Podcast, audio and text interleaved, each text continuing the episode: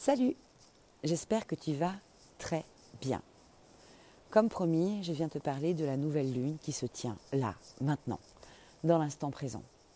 Cette nouvelle lune, qui est comme toute nouvelle lune, une forme de rendez-vous pendant lequel la lune et le soleil sont côte à côte. Et j'aime beaucoup voir euh, ce moment de la nouvelle lune comme un secret échangé entre notre conscience solaire et notre inconscience lunaire ce moment où ces deux espaces sont très proches pour nous faire toucher de façon parfois complètement insensible du doigt une dimension qui n'existe pas encore, qui n'existe pas vraiment. À ce rendez-vous de déjeuner, ce déjeuner du 13 mars, de la Lune et du Soleil, deux invités sont présents. Premier invité, Neptune.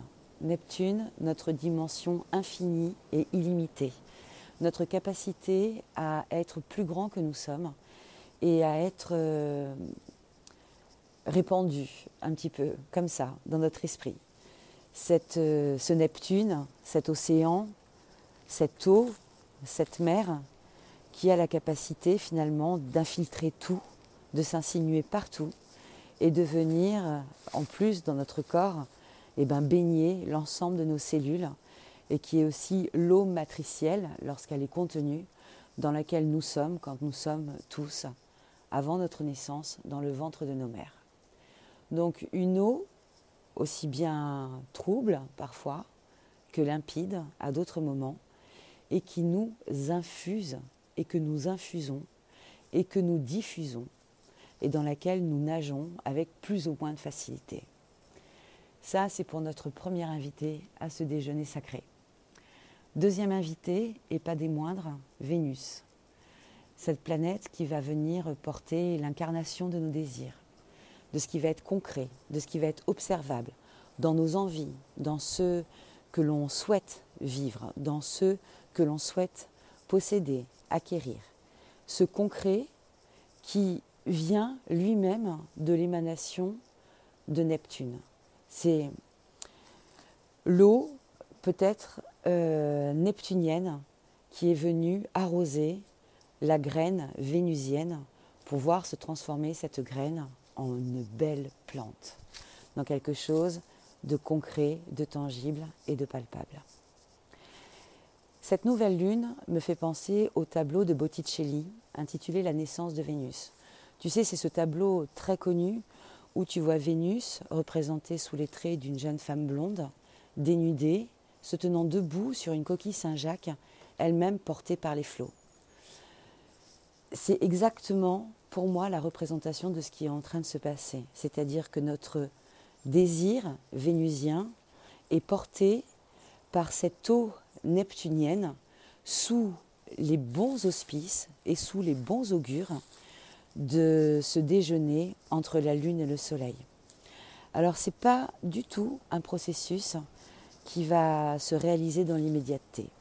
On démarre là un cycle assez long, d'environ un an, un an pendant lequel, petit à petit, eh bien, il va y avoir un échange comme ça, progressif, de cette eau neptunienne et du désir très concret de Vénus. C'est le démarrage de notre zone de miracle personnel. C'est le démarrage de notre zone de prise de pouvoir sur nos souhaits, sur nos rêves. C'est la reconnexion à finalement ce qui nous anime profondément, de la même façon qu'on est connectés les uns avec les autres dans cet océan neptunien. C'est un moment hautement poétique. Et, ce n'est pas le moment, euh, précisément, d'aller chercher ce que l'on veut et d'aller commencer à vouloir définir avec précision ce que l'on veut. C'est le moment où, tu sais, on met le thé dans l'eau chaude et que l'œuvre commence avant la dégustation du thé. C'est le moment où les arômes vont venir se diffuser dans l'eau, où vont venir colorer l'eau progressivement avant que le breuvage soit prêt à être bu. Donc à l'échelle d'une tasse de thé, ça va somme toute assez vite. À notre échelle de vie humaine, c'est un processus qui demande un peu de temps et un peu de réflexion. On ne sait pas quelle couleur va avoir le thé tant que l'infusion n'est pas terminée. Eh bien, on en est là. On est là avec notre tasse d'eau chaude, avec notre sachet de thé, et nous allons procéder à l'alchimie. Quelle coloration allons-nous donner à ce breuvage? Qu'est-ce que nous allons boire que la vie va nous présenter? Qu'est-ce que nous allons alchimiser de nos vies que nous allons pouvoir déguster? Quand ce sera prêt? Le début, là, maintenant, de cette graine semée, une graine de miracle dont je te parlais il y a, il y a deux jours. Et observons, goûtons, réjouissons-nous, ayons de la gratitude aussi pour nous-mêmes par rapport à tout ce que nous avons à faire et parfois même à surmonter en ces temps particuliers. Et d'ici quelques temps, d'ici quelques mois, nous pourrons enfin boire notre breuvage.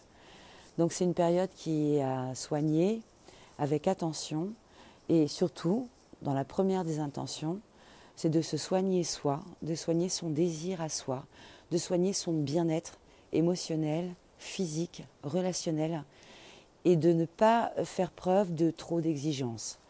Un peu de lâcher prise, un bon bain bien chaud, une bonne tisane, pourquoi pas, euh, serait parfaite pour accompagner cette journée qui, est, euh, qui nous propose finalement la dernière nouvelle lune de l'année astrologique, vu que d'ici quelques jours nous basculons sur l'équinoxe de printemps et euh, dans, le même, dans le même tempo, là, euh, tout juste autour de ça, nous rentrons dans la nouvelle année astrologique avec l'entrée du soleil dans le signe du bélier.